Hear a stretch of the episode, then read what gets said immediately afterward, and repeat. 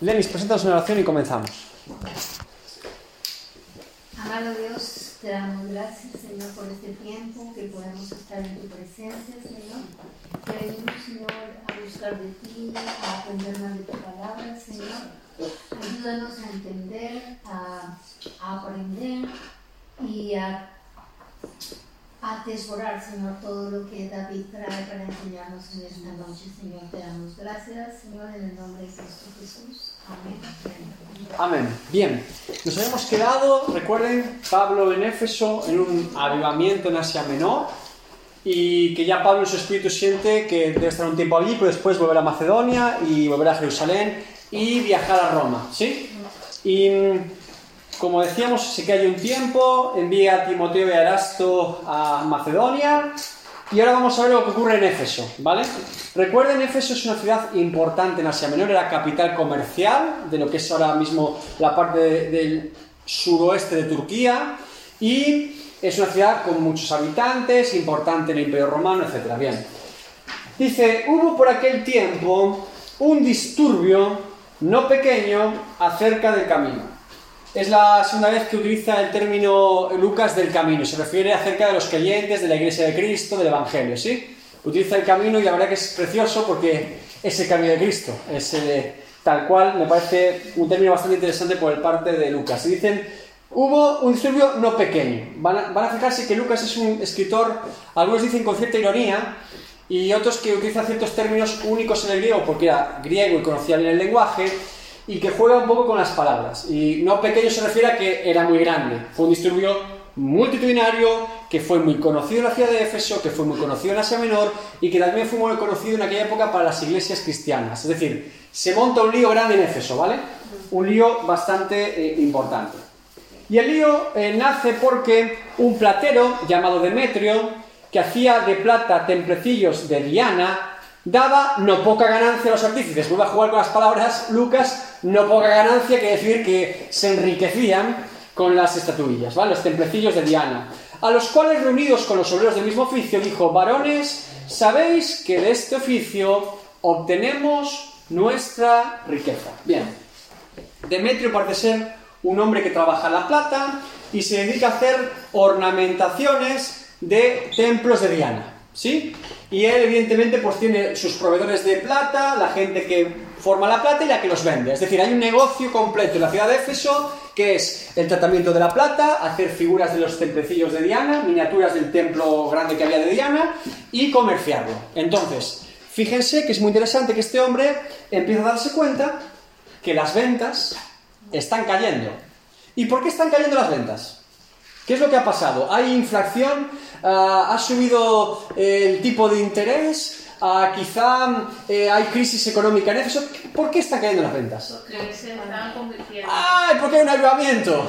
El motivo principal de la caída de las ventas de los templecillos de Diana en la que muchos de los comerciantes vivían y vivían muy bien es que la gente deja de comprar ídolos deja de comprar esas figuras y templecillos que hacían a la diosa Diana. Recuerden que la diosa Diana o Artemisa, eh, si tomamos la divinidad griega y no la romana, era la diosa de la ciudad.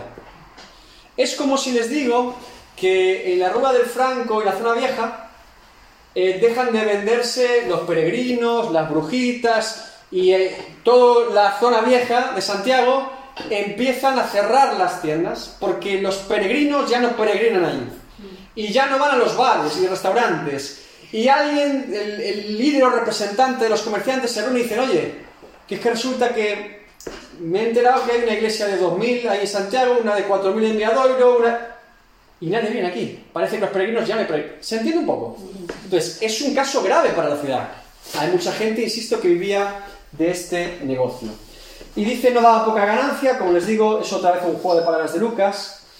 Y Seguimos, dice verso 26, pero veis y oís que este, ¿quién? Pablo otra vez, en el foco de las acusaciones, en el centro del huracán, en los problemas siempre, Pablo por allí, ¿verdad? No solamente en Éfeso, sino en casi toda Asia, en todo lo que es el continente de Asia Menor, en Turquía, ha apartado a muchas gentes con persuasión, diciendo que no son dioses los que se hacen con las manos.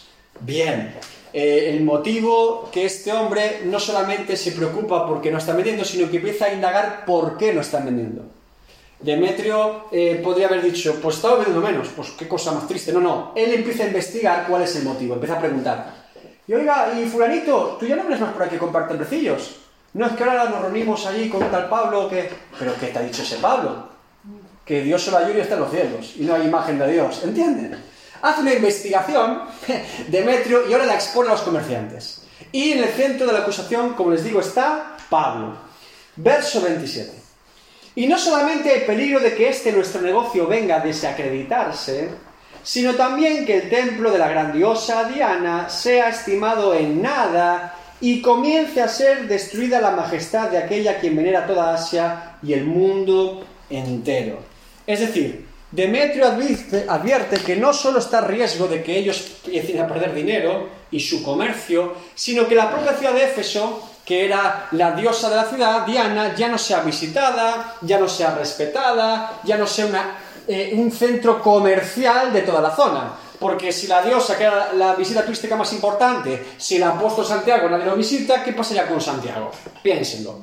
Sería Compostela, pero Santiago se olvidaría, ¿no? Dice, vamos a perder todos. Eh, van a vender menos en el Primark, van a vender menos en el no sé qué, va a haber menos gente en la ciudad. Esto nos afecta a toda la ciudad. Esto es un, esto es un problema civil. Esto es un problema de todas las personas de la ciudad. Nadie puede pasar por alto que este supuesto evangelio está afectando a la ciudad de Éfeso. Esto es lo que está proponiendo este hombre. Entonces, eh, Demetrio no está diciendo ninguna mentira. ¿eh? Demetrio está advirtiendo de algo que ocurre en los avivamientos. Miren, hay un avivamiento, el avivamiento en Gales, primeros del siglo XX, 1903-1904, duró poquito, con eh, Evan Roberts. El avivamiento en Gales fue tan intenso en ese país que el 75% del consumo del alcohol se redujo en el país en un solo año. El 75%, es decir, había licorerías que tenían que cerrar porque nadie compraba licor. ¿Sabes lo que es la caída de consumo de un 75% en un país? Como Gales, que son en Reino Unido beben y beben fuerte. De golpe. Los animales, las mulas de carga y de trabajos forzados, no trabajaban porque habían sido criados con blasfemias y golpes severos de sus amos, y ahora los amos convertidos no blasfemaban y les golpeaban. Y la mula no obedecía, porque está acostumbrada a que dijera cuatro barbaridades. Esto es historia de la iglesia. Y en Gales fue un movimiento tan fuerte que impactó a toda la sociedad. Eh, no era el mismo país. Durante un tiempo el cielo se abrió de tal manera que era otra Gales. Y todos sabían, los creyentes y los no creyentes, que algo estaba pasando en el país. En el segundo despertar, en Rochester, una ciudad cerca de Nueva York, con Charles Finney, el 90% de las personas aceptaron a Cristo. 9 de cada 10 en una ciudad. Es decir, iríamos por la calle y todos son creyentes. Hola hermano, Dios le bendiga, nos vemos el domingo. Hola hermano, Dios le bendiga. Dice que los burdeles cerraron en la ciudad. Los teatros fueron convertidos en iglesias. Hubo un despertar tan grande que impactó todos los estratos de la sociedad ricos, pobres, todo, todo, todo, todo. La delincuencia caía, las cárceles se vaciaban, afectaba a toda la ciudad. ¿Sí? Esto es lo que está ocurriendo en Éfeso. Y los que no han creído eh, están viendo que su negocio pues se va a pique y que esto está alterando la concepción que ellos tienen de su propia ciudad, que se está transformando la sociedad por el poder del Evangelio. Pero fíjense, eh, lo importante aquí es que es el Evangelio, es Cristo quien transforma la sociedad. No la moral cristiana, no la ética cristiana, no normas de buena conducta, es el Evangelio, el poder. Dice la palabra de Dios que el Evangelio es poder de Dios para salvación. El Evangelio de Cristo es poder de Dios. ¿Qué hacemos nosotros los creyentes modernos? Es que el Evangelio la gente no lo quiere recibir, ¿eh?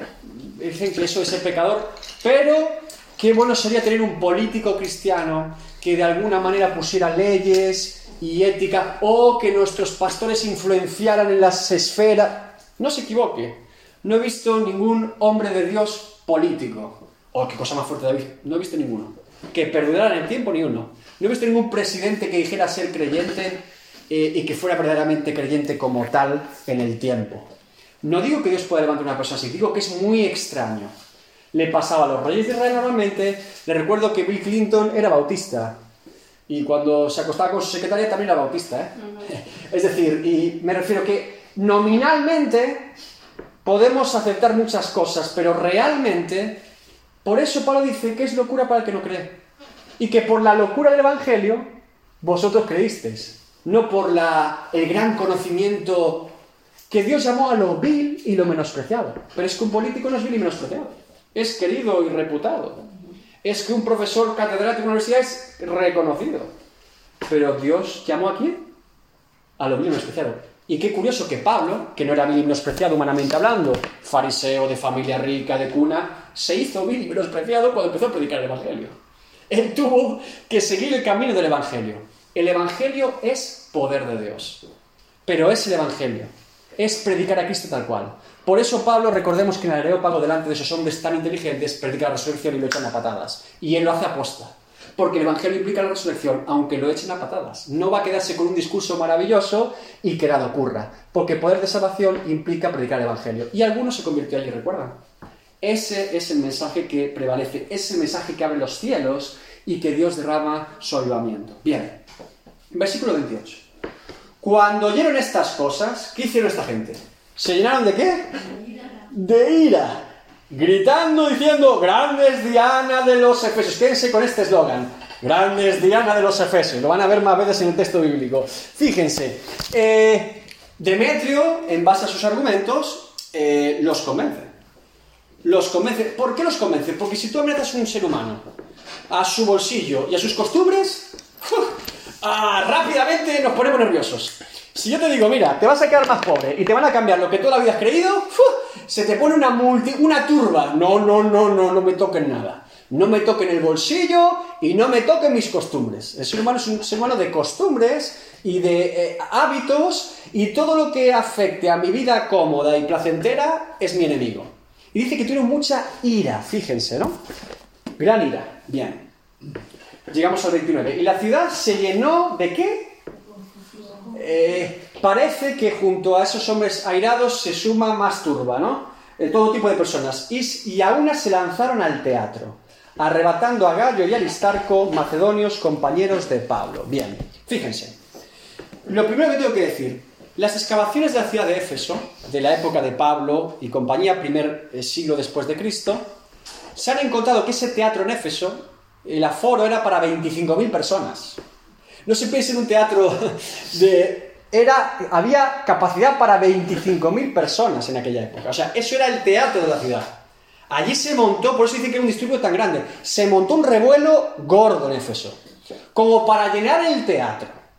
Y dice que están confusos y dice que llevan a Gallo y a Aristarco, ¿verdad? Bien, ¿dónde aparece Gallo?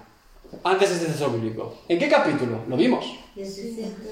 ¿Verdad? El primero que lo, mire, fíjese, el primero que lo encuentre, le voy a dar un tratado de Charles Spurgeon, de libre albedrío, el juicio final, justificación por la gracia o Cristo se lo tiene para elegir. 18 qué? 7. A ver, Joana, 18. que tenemos premio, creo. Y léelo en voz alta. Ah, y saliendo de allí fue a la casa de uno llamado Justo. Justo. Y es gallo. Correcto. Bien, ¿cuál quieres? Venga. Hoy es la- tres de Spurgeon y una de Ray. El que usted dice la justificación. No ¿La justificación por la gracia? Ese. Ese es muy bueno, fantástico. Vamos a empezar a trabajar de esta manera. Vamos a empezar a trabajar de esta manera, por incentivo. Se ha llevado Justificación por la Gracia de Charles Spurgeon, un tratado fantástico para leer en casa de forma devocional. Correcto, Gallo es justo. ¿Por qué he hecho esa pregunta? Porque hay que relacionar que dijimos que justo era Gallo era otro nombre. Porque no aparece Gallo como tal, pero justo es Gallo, Gallo es justo. ¿Y qué justo Gallo este hombre? ¿O qué Gallo tan justo? Porque lo llevan al pobre hombre junto a Aristarco al teatro. No encuentran a Pablo, pero encuentran dos colaboradores de Pablo. Fíjense que dice que vinieron con él desde Macedonia. Pablo tenía esta capacidad de presentar el Evangelio, de formar discípulos y obreros y que rápidamente salieran al campo de, batalla con él. Y estos dos hombres de Macedonia bajan con él hasta Éfeso, que es una tirada un poquito grande, y están con él trabajando ya como colaboradores. ¿sí? Gallo y Aristarco. Y son llevados en medio del teatro. Piensen en el contexto.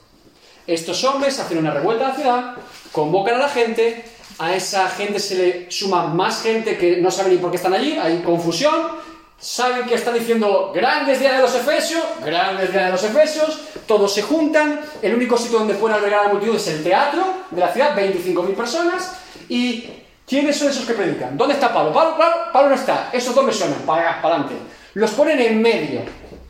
Es una situación bastante agresiva y complicada. 25.000 personas en cólera contra el Evangelio de Cristo y dos tipos allí. ¿Qué creen que va a pasar? Vamos a ver cómo se asigena Dios en este asunto. Versículo 30, esto es muy importante.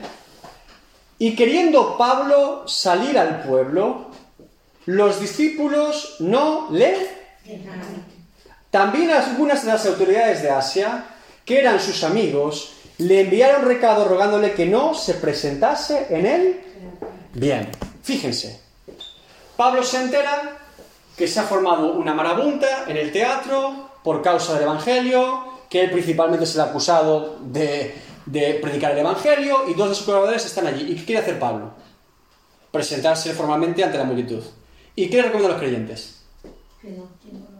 ¿Y qué recomiendan las autoridades? Estos son pastores que ya había puesto en Asia, colaboradores, etc. ¿Qué le recomiendan? ¿Qué? ¿Y qué hace Pablo? Les hace caso. Esto es muy importante. ¿Qué creen que hubiera pasado si Pablo acude al teatro? Estamos son hipótesis, pero ¿qué creen que hubiera pasado? Pablo no sale de allí, ¿eh? Es decir, eh, vamos a ver cómo Dios obra en, esta, en este asunto, pero la decisión correcta en este caso es que Pablo no vaya al teatro. Pablo es la mecha que falta para incendiar aún más el estado de esa multitud. Y aunque es un acto noble de parte de Pablo dar la cara, porque Pablo otra cosa no, pero valiente, creo que va a cuestionar esto, ¿verdad? Que Pablo es valiente. Pero no es la decisión correcta de parte de Dios. Pablo morirá como mártir en Roma y será decapitado, pero no es el tiempo para morir de Pablo todavía, aún tiene que hacer larga obra, aún tiene que acudir a más lugares, y no es el tiempo de Dios para Pablo. Si lo fuese, créanme que él sentiría de ir y iría igual, y quizá morir allí. Pero no es el tiempo para Pablo todavía, aún tiene que escribirnos unas cuantas epístolas a los clientes de hoy en día. ¿Qué ocurre? Pablo quiere hacerlo, pero escucha el consejo de los creyentes. Qué importante es eh, esto, hermanos. Porque eh, podríamos decir, Pablo tiene el Espíritu Santo, ¿verdad? Pablo, eh, recuerden que ve una visión de un, un hombre macedonio y decide ir allá y siempre va guiándose por el Espíritu Santo. Dios también utiliza a creyentes para darnos buenos consejos. Y Pablo es capaz de ser humilde y escucharlo. Puede decir, yo soy vuestro apóstol. Vosotros creyentes, gracias, pero yo soy más valiente que vosotros. No pasa esto. Él escucha el consejo. Hay un caso muy parecido reciente en la historia de la iglesia. ¿Conocen a Reinhard Bonke? Este hombre que predicaba en África con millones de personas en Nigeria. Él cuenta su biografía. En Nigeria, en el norte de Nigeria, el sur de Nigeria está más abierto al evangelio, pero en el norte hay mucho musulmán y es muy peligroso. Él consiguió eh, presentar una campaña evangelística cristiana, evangélica, en el norte de Nigeria, en Kano, que es una ciudad llena de musulmanes. El ministerio en el norte de África de él fue el más difícil porque había mucha oposición por los musulmanes. Pero él habla con las autoridades, era un ministerio ya en ese momento mundialmente reconocido en África, los presidentes lo recibían como un hombre de Dios eh, y consigue ir al norte de África para hacer una campaña evangelística. Empiezan a poner los carteles de Reinhard Bonke, en aquel momento eh, poner Bonke en una ciudad es llenar miles y cientos de miles de personas para, para escuchar el Evangelio. Y lo que hacen los musulmanes cuando saben que él está en la ciudad es empezar a hacer disturbios, quemar las casas de creyentes, pegar a los creyentes y buscarlos para matarlos y hacer una revuelta en la ciudad. En ese estado de la ciudad, Bonke le sugiere a su vicepresidente, al de a, a Peter Vanderberg, quiero entregarme a la multitud para calmarlos. Y su vicepresidente, su consejero más leal, eh, Peter Vanderberg dice, ni se te ocurra, ¿cómo que tú te vas a entregar? De aquí salimos como podamos y ¿qué te vas a, entregar tú? Y cogieron un coche, lo llevaron por medio de la multitud y dice, eh, en su biografía escribe que nadie lo reconoció en el coche, que fue un milagro, teniendo toda la ciudad empapelada con su cara, pasar por miles y miles de personas buscándolo a él y no, y no identificarlo. Y llegaron al aeropuerto y pudieron salir y huir, y Cefán, el ministerio de él, se quedaron asistiendo a los creyentes. Pero el consejo fue correcto de, par- de parte de Peter Vanderberg. Si llega a salir, lo matan allí. Y, y no era el propósito de Dios que él muriera, aún había muchas almas por salvar en África, por medio de Rey Jarbonque. Y, y es un caso muy parecido al que contamos en Éfeso. O mejor dicho, muy parecido al decano al que, el que pasó en Éfeso. Y a veces, eh, pues el honor y la valentía de un siervo de Dios dice, eh, basta, pero no es un acto, el acto sacrificial es el de Cristo por nosotros. Y mártires, si tenemos que ser mártires, Dios nos pondrá, nos da la gracia para serlo, pero tiene que ser Dios. Y en este punto, siervos de Dios que he dicho, no es el tiempo, no es el tiempo. Otros como Policarpo lo tuvieron que quemar allí, en el siglo III después de Cristo, siglo II, y lo, no, siglo, creo que es siglo I o II. Era discípulo de Juan, y lo matan, y lo queman, y lo atraviesan con espadas. Sí hay mártires. Mira Esteban. Pero Esteban no fue diciendo me entrego yo, a Esteban lo prenden. A Jacobo lo mata Herodes, pero Jacobo lo prenden también. Entonces, en este momento, insisto, es importante entender que el consejo adecuado era que Pablo no acudiera al teatro. No iba a producir nada más que un muerto. Y no va. Bien. Verso 32. Unos pues gritaban una cosa y otros otra, porque la concurrencia estaba confusa y los más no sabían por qué se habían reunido. Fíjense el estado de la turba. ¿Para qué se va a presentar? Si esto es como, esto es como cuando, fíjense, esto es parecido. ¿Recuerdan la multitud con Jesús en Jerusalén? Que, ¿en, en qué razonamiento entran, entran ellos? Tienen a un tipo que es Barrabás, que ha hecho delincuencia y asesinato público notorio. Y llegan a pedir un sustituto y es, suelten a Barrabás y crucifiquen a Cristo. Y el procurador romano pero dice, pero que no hay nada en contra de este hombre, que no ha hecho nada, que es que yo no lo podría sentenciar por nada ni para nada. No hay nada, no se sostiene su acusación. Que lo mate. Su sangre sobre nosotros. Eh, solo César es nuestro rey. Es una turba, totalmente dice que los fariseos inducían para que dijeran que soltaran a Barrabás y crucificaran a Cristo. Esto es una turba del mismo estado. No saben ni por qué están, ni qué hacen allí, ni cuál es el propósito de esa asamblea, reunión. Hay gente, hermanos, que solo quieren ver el mundo arder. ¿Me entienden? Hay personas que les gusta la violencia. Hay personas que les gusta la maldad. Que si hay un problema, están allí, ¿eh? Eh, Si hay un... Están allí los primeros. Cuidado con este tipo de personas, son muy peligrosas y muy inestables.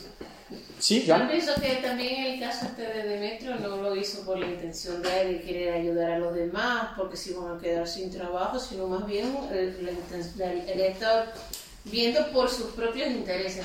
Evidentemente Demetrio estaba perdiendo dinero, claro. El interés de Demetrio es su interés personal. Lo que digo es que Demetrio no está mintiendo, estaba pasando. Estaban vendiendo menos estatuillas o, o templecillos y el riesgo era evidentemente que la ciudad de Efeso estuviera a los pies de Cristo y no a los pies del Diana de los Efesos. Pero ese hombre, como no cree en Cristo el Evangelio, para el Evangelio es su enemigo. Para él Pablo es su enemigo. Y va a buscar la manera de convencer a la gente de que Pablo es el enemigo de la ciudad. Por eso la ciudad se levanta. El problema es que, insisto, la gente entra en un estado de confusión o éxtasis cuando ocurren cosas que hay mucha gente que ahí no sabe ni qué está haciendo. No saben qué está haciendo, pero están allí. A ver si matamos a alguien hoy, ¿no? ¿Quiénes son los tipos? Gallo y Aristarco, perfecto. Aquí hoy alguien no sale vivo, ¿no? Esa es la idea. Verso 33. Y sacaron de entre la multitud a Alejandro, la pregunta de Joana en esta eh, noche que va a ser contestada, empujándole los judíos, señalen eso, noten ese detalle porque es importante para entender que es Alejandro. Entonces Alejandro, pedido silencio con la mano, quería hablar en su defensa ante el pueblo. Bien, ¿quién es este Alejandro? ¿Quién envía a este tal Alejandro? ¿Y qué es lo que pretende hacer Alejandro? Fíjense. Lo más lógico, en base al texto bíblico, he leído diferentes comentaristas, pero casi todos concluyen en que Alejandro no es un discípulo creyente, sino más bien un judío, porque dice que los judíos lo impulsan a hablar, porque los judíos, que- porque los judíos se dan cuenta que no solo peligran los creyentes, sino también los judíos. ¿Por qué? ¿Cuál es la acusación que hace Demetrio? Pablo que está predicando, supuestamente. ¿Qué? Evangelio. Sí, pero ¿qué dice? La resurrección. No, el- los, los- los judíos no creen en Cristo. ¿Por qué un judío se siente amenazado de que esto vaya más? Piensen. Porque el dios es está peleado por la diosa Diana y pues los judíos van por Dios, igual sí lo tenían claro. Un judío, ¿cuál es uno de sus diez mandamientos que nunca debe hacer? ¿Tener qué? Dios ídolos. Entonces, un judío en su sinagoga nunca va a predicar que se compren templecillos de Diana. un judío también está en contra de la idolatría. Por extensión, si acusan a los creyentes de que no quieren ídolos, los judíos van detrás.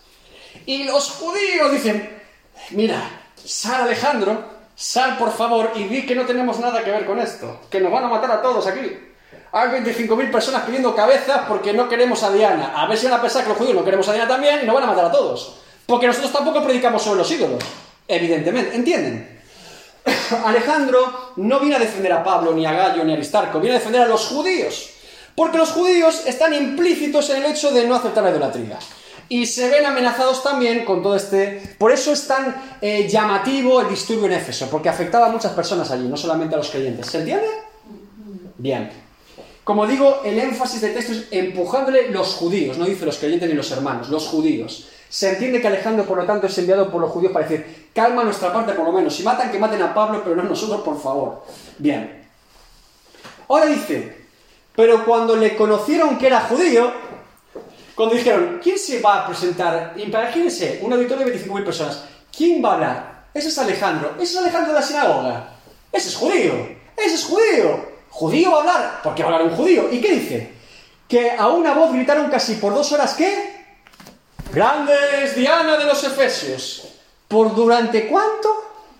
Casi dos horas. Bien, vamos a hacer una cosa. Ah, los hombres conmigo, que somos más futboleros, ¿sí? Ah, intente alguien decir algo en la clase. Digan algo, venga, dígame algo. Dígame algo. Grandes Diana de los Efesios, lo, lo, lo, lo, lo. Venga, venga, siguiente. Siguiente. Otro intento. Otro intento. Venga, Rodríguez, dime algo. Grande Diana, lo, lo, lo, lo, lo, lo, lo. Y, en los coros. Dos horas es más que un partido de fútbol completo.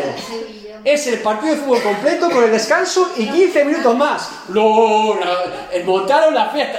No se escuchaba nada, solo grandes días. Dos horas de adoración, de veneración a la diosa, para que quedase claro. Esa gente está aburrida, ¿eh? De verdad. Sí, sí, bueno, ey, el fútbol de hoy en día no es mejor, ¿eh? Piénsalo. Piénsalo. Es exactamente lo mismo. Dos horas de adoración. ¡uh! Pero grande Diana. No se escuchó en la ciudad durante dos horas otra cosa. Grande es Diana de los Efesios. Y a ver quién dice lo contrario. Usted fíjese. 25.000 personas. 25.000. Claro, es un partido de fútbol. Lo que pasa es que no hay partido, solo hay gente gritando. Y a ver quién dice lo contrario. El tema es que se está generando, se está gestando una turba bastante preocupante. Porque a ver quién habla ahora para calmarla. Pablo no puede ser, lo van a matar. Gallo y Aristarco, los pobres no los dejan ni hablar. Los judíos tampoco pueden hablar. Entonces, tenemos, insisto, unos cuantos fanáticos aquí. ¿Y qué se provee, de quién se provee Dios? Esto es muy interesante. Entonces el escribano, cuando había apaciguado a la multitud, dijo, varones efesios, ¿y quién es el hombre que no sabe que la ciudad de los efesios es guardiana del templo, de la gran diosa Diana y de la imagen venida de Júpiter? Bien, la traducción más correcta a escribano, para no entrar en confusión que es un escriba judío, es secretario. Es un cargo natural de la ciudad de Éfeso, es un ciudadano de Éfeso, que es un cargo que los romanos ponían como representante. Es decir, tenía contacto con el Imperio Romano, tenía contacto con las autoridades romanas, pero era un representante, era como el alcalde del pueblo. Los romanos gobiernan, pero el representante, porque es de Éfeso y es de la ciudad y lo van a entender mejor, es el secretario. El secretario no es Alejandro, el secretario no es Gallo ni Aristarco, ni es un hombre, un nuevo personaje que aparece en la historia. Este tipo sí que convence después de dos horas.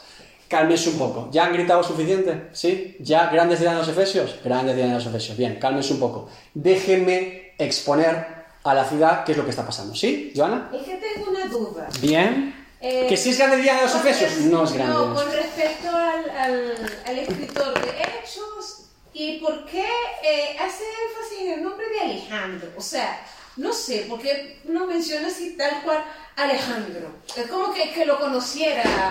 Probablemente lo conociera Lucas, claro que sí, colaborador de Pablo. Era médico de Pa- eh, piensen que Lucas es probablemente de los autores que más nombres cita en tan pocos textos, en tan pocos capítulos. Lucas, eso es y a veces por un nombre, a veces el otro. Es decir, Lucas, eh, Lucas todo lo que cuenta no es que es verídico, es que es específico. No solamente es verdadero lo que Lucas cuenta, es que es un narrador magnífico en la Biblia. De hecho, es probablemente de los mejores escritores de la Biblia porque está en su lengua materna, que es griego, y porque es muy detallista. El ser médico le ayuda. Es muy detallista. Tiene los nombres de los mares, tiene los nombres de los vientos, tiene los nombres del barco, de la posición del barco, tiene los nombres de las ciudades. Y, y todos los textos de Lucas están demostrados históricamente. Es que es increíble cómo Dios se proveyó de Lucas, precisamente el único gentil probablemente que escribió en la Biblia, para que sea precisamente ese gentil el que nos lleve no solo el Evangelio, eh, uno de los cuatro Evangelios y Hechos, que es un, un texto que si no lo tuviéramos estaríamos perdidos en la historia de la primera iglesia, sino que además es que es muy detallista Lucas. Y que ponga el nombre de Alejandro es normal, te va a poner cientos de nombres. Yo creo que si sabe el nombre, lo pone. Porque, por Sí. ejemplo, también me llamó la atención a mí eso en, en el 18, cuando dijo, eh, había una mujer llamada Damaris y otros más. ¿Y esa mujer? una mujer llamada Damaris, porque él sabía que se llamaba Damaris y lo puso. Los otros no saben cómo se llama. Entonces, hay una mujer llamada Damaris y otros más. Entonces, eh, yo creo que si sabe un nombre, lo pone. Y si no lo sabe, no lo pone. Hay otros que ya pasan directamente, pero... eh, Desde luego Alejandro no consigue calmar a la multitud porque es judío. Pero este Alejandro, Pero el secretario sí, este Alejandro no es Alejandro el hermano de Rufo no. que traicionó No, no, no, no. Hay otro Alejandro. No, no. Sí, hay varios Alejandros. Entonces, ¿qué ocurre? El, el secretario, el hombre, el alcalde, por así decirlo, el representante eh, en la ciudad, sí consigue calmar a la multitud. Y lo primero que dice es, a ver, eh, señores, nadie duda de que esta ciudad está entregada y que la diosa de la ciudad es Diana de los Efesios. Primero él garantiza que no piensen que es un traidor. Diana de los Efesios es la... Y dice algo muy interesante, dice... Y la, dice... Y, y la imagen venida de Júpiter. Esto no le sonó raro. ¿Qué es eso de la imagen venida de Júpiter? ¿Qué significa eso? Pues como no es que los hombres son de Marte y las mujeres son de Júpiter. Bien, Júpiter evidentemente es una referencia al dios Zeus, ¿no? Que es dios principal. ¿Eh? La imagen realmente, lo que dicen eh, las mejores traducciones en este caso, es que probablemente en Éfeso lo que había pasado, literalmente, es que había caído un meteorito o un cuerpo celeste de tamaño normal y habían hecho un templo de adoración a esa imagen porque creían que eran los dioses. Claro. Es que la NBI pone y de su estatua bajada del cielo. Su estatua bajada de feo, esa es una versión más entendible. Pero bueno, eh, sí que utiliza la palabra. Lo que quiero decir es que lo que había pasado en Éfeso es que, ustedes imagínense en la época, cae un meteorito de un tamaño de un pedrusco. ¡Ja! Eso viene de Júpiter. Eh, y lo adoraban. Entonces, parece que era un motivo de, de que la gente de los pueblos de alrededor de ciudades fueran a- era de interés Éfeso por este motivo. Y ellos lo utilizaban como un argumento más de que la diosa Diana estaba allí y que era una ciudad consagrada a los dioses, ¿vale? Entonces, es lo que aclara él, diciendo primero que nadie dude que la ciudad es propiedad de la diosa Diana, ¿sí?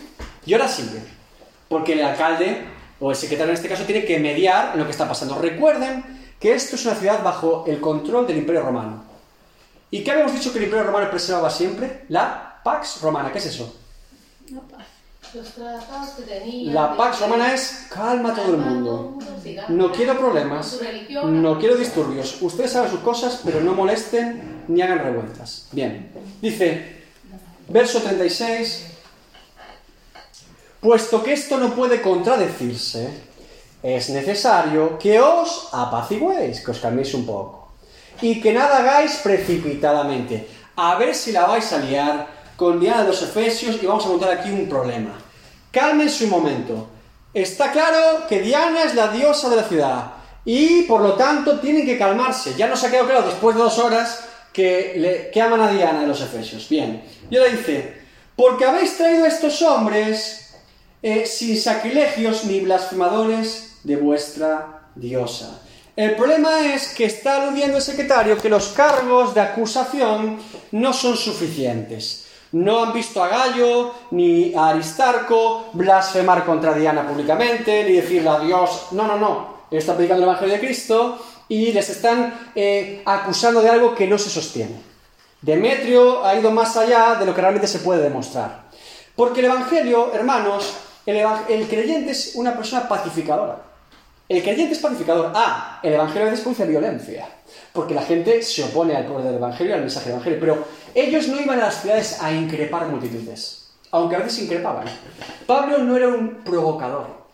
Esto no es cierto. Pablo predicaba el Evangelio y eso provocaba a los pecadores y a la gente que odiaba el Evangelio y odiaba a Cristo. Pero Pablo no iba eh, por, por, por gusto a provocar que las multitudes lo quieran matar, que los judíos lo quieran apedrear. No, no, él predica simple y llanamente el Evangelio de Cristo, que como dice las escrituras es tropiezo para muchos, pero poder salvación para el que cree. Y ese es el problema. Eh, Pablo no va allí a provocar. De hecho, fíjense, en las últimas etapas lo echan de la sinagoga y ya se va a otro lugar. No, no viene a confrontar, viene a predicar el Evangelio siempre que pueda y no va a parar de hacerlo. Ah, esto provoca problemas. Pero los problemas, en este caso, ven que no se sostienen porque la acusación no es firme.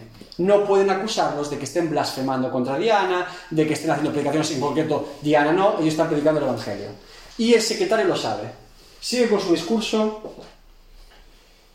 Que si Demetrio y los artífices que están con él tienen pleito contra alguno, audiencias se conceden.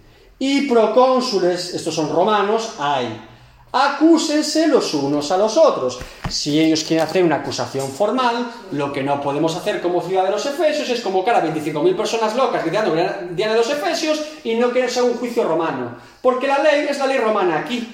Igual que Jesús fue condenado por la ley romana en Jerusalén. Aunque la acusación formal la presentan los judíos. ¿Recuerdan? Porque los judíos no podían, salvo que Roma les permitiera, eh, matar a una persona o justiciarla. Esteban es apedreado por la ley judía porque Roma lo permite. Herodes decapita a Jacobo porque Roma lo permite. Y en el caso de Pilato, le he llevado el caso a él como procurador y él, como procurador romano, no encuentra nada en la ley romana para acusar a Jesús. Pero por beneplácito de la multitud, quiere quedar bien con ellos y dice, pues os lo doy. Y sabemos que era obra de Dios porque era el camino para la redención nuestra y de todos los creyentes y del pueblo de Dios. Pero realmente esta era la manera natural. Tú no puedes coger una multitud, por muy efesio que te creas, eh, y saltarte que somos una ciudad dentro del Imperio Romano. Y el secretario les está recordando que la están liando. Porque 25.000 personas juntas gritando de a los efesios y matando gente, ¿qué creen que va a pasar con los romanos? ¿Qué pasa con la paz romana? No les va a gustar. Entonces dice, y si demandáis alguna otra cosa, en legítima asamblea se puede decidir. Esto es, se reunían como ciudades griegas y de influencia griega cuando había un problema en la ciudad, se puede decir, pero bajo los términos naturales de acusación formal. No podemos matarnos tipo porque os volváis locos. Porque peligro hay de que seamos acusados de qué? De, de rebelión, de sedición, por esto de hoy no habiendo ninguna causa por la cual podamos dar razón en este concurso. Y habiendo dicho esto, despidió la asamblea. El problema que presenta el secretario es claro y sencillo. Si seguimos por esta vía, van a llegar las tropas romanas y van a arrasar con todo. Porque los romanos no permitían en ningún caso rebeldía o sedición. Es lo único que no se permitía en el Imperio Romano. Te permitían tus dioses, te permitían tu cultura. Paga impuestos, quédate tranquilo y todo va bien. Como la líes, arraso con todo. De hecho, la destrucción de Jerusalén en el 70 después de Cristo nace una revuelta en la ciudad. Y llegó Roma y arrasó Jerusalén. Cumpliendo esa profecía de Jesús de que no quedaría piedra sobre piedra con el templo. ¿Pero por qué fue? Por una revuelta popular. Los judíos inquietos con la presión romana no querían fulminada, no quedó nada. Entonces, los romanos eran, por así decirlo, eh, un, imperio que sobrevivió durante muchos años, el más largo, el imperio más sólido de la historia, precisamente por esto. Dejaba que la gente hiciera ciertas cosas, pero no toques la paz, no toques la paz del imperio, no toques la ley del imperio, sino vengo y fulmino todo. Y ese temor es el que hace prevalecer que esta gente se disuelva. Ahora, pregunta. Sabemos que Pablo ¿Lo hubiera hecho mejor o peor que el secretario delante de, los efesios en este momento? ¿Creen que la solución era Pablo ir al teatro o que este hombre hablara? No, que este hombre hablara porque era, o sea, era como un cargo que ya tenía, que tocaba respetar. Sí. Dios se provee de un impío para preservar a su iglesia. Dios se provee de un profeta pagano llamado Balaam para bendecir a su pueblo. Dios es soberano y utiliza los medios que Él considere oportunos para su gloria. Dios utiliza a Satanás para que Job conozca más a Dios y sea bendecido por él. Porque dice, de oídas te había oído, más ahora mis ojos te ven. Así que Satanás fue un medio utilizado por Dios para que Job crezca en su fe en Dios. Dios utiliza y se provee de lo que Él considera oportuno en su voluntad y designio, porque es un Dios soberano. Y en este caso es un claro ejemplo de que Dios tenía un plan mejor que la intención inicial de Pablo. Pero ¿por qué es tan bueno este texto bíblico y tan interesante para nosotros hoy? Porque tenemos que ser suficientemente como Pablo de escuchar un buen consejo de un hermano amigo en la fe. Pablo, dicen siempre, es que es muy orgulloso, muy impetuoso. Pablo, curiosamente, se mide bastante bien cuando tiene que medirse y es bastante enfático cuando tiene que serlo. No digo que Pablo fuera perfecto, pero sí podemos aprender mucho del carácter de Pablo, porque sí es una persona impetuosa, pero en este momento sabe escuchar un buen consejo de un hijo de Dios, de los creyentes más cercanos. Y era de parte de Dios que Pablo no saliera al teatro, no hubiera acabado bien la historia. Y fíjense, ¿qué hubiera pasado si la ciudad de Éfeso mata a Pablo? ¿Qué hubieran hecho los romanos? Pablo era ciudadano romano, ¿qué hubieran hecho los romanos con Éfeso? Y todos los creyentes de la ciudad, ¿qué hubiera pasado con ellos? O muertos. ¿Se dan cuenta?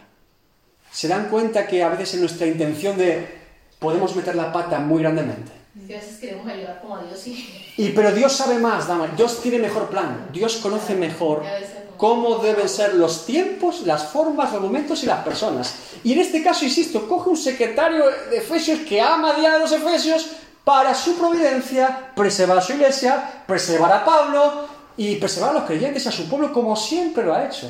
La pregunta es, ¿seremos capaces en este tipo de confiar verdaderamente en Dios y poner todo en sus manos? Pablo estuvo al último momento, pero lo hizo. Y Dios preserva su vida y preserva la vida de la iglesia. El, el mensaje de esta noche, simple y llanamente, es que debemos entender que la manera que Dios obra es la manera que Dios quiere. Y ser fieles y decir, Dios mío, tu voluntad es mejor que la mía, tus planes son mejores que los míos. Si tú me dices que me pare, yo me paro. Si me tengo que callar, me callo. Si tengo que frenar, me freno. Y Señor, sé tú el que lleva las riendas siempre. Y, como les digo, en este caso la ciudad de Éfeso siguió adelante, los creyentes siguieron adelante, Pablo siguió adelante. ¿Sí? Bien. He terminado la clase muy bien de tiempo, ¿verdad? ¿Eh? No me pueden reprochar que me he alargado hoy, pero tenemos 15 minutos para preguntas, curiosidades, temas pendientes, cuestiones varias, dudas existenciales. Pregunta tú, David, a ver si no. ¿Que pregunto yo? Ah, porque quieren más libritos. Vale. Pregun- ¿Quieren que pregunte cosas complicadas? Bien. Vamos a preguntar cosas complicadas.